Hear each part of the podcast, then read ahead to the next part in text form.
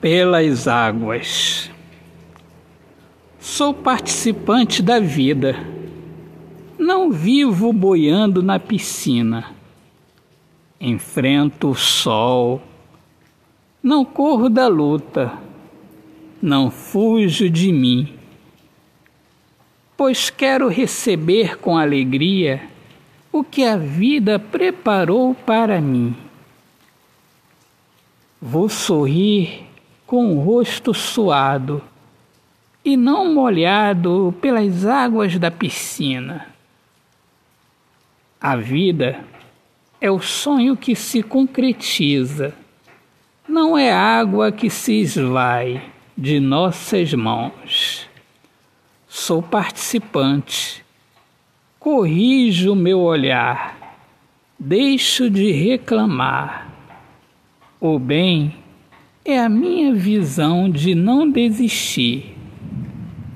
A luz da vitória que eu consigo enxergar.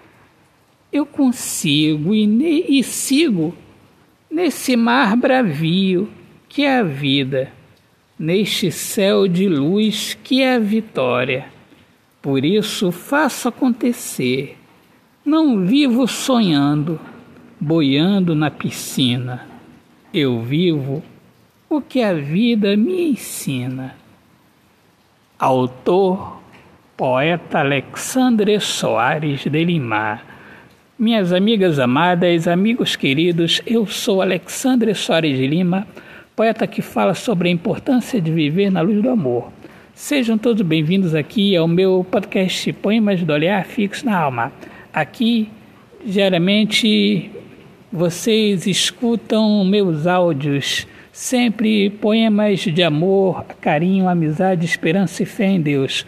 Poemas de minha autoria, poeta Alexandre Soares de Lima. Deus abençoe a todos.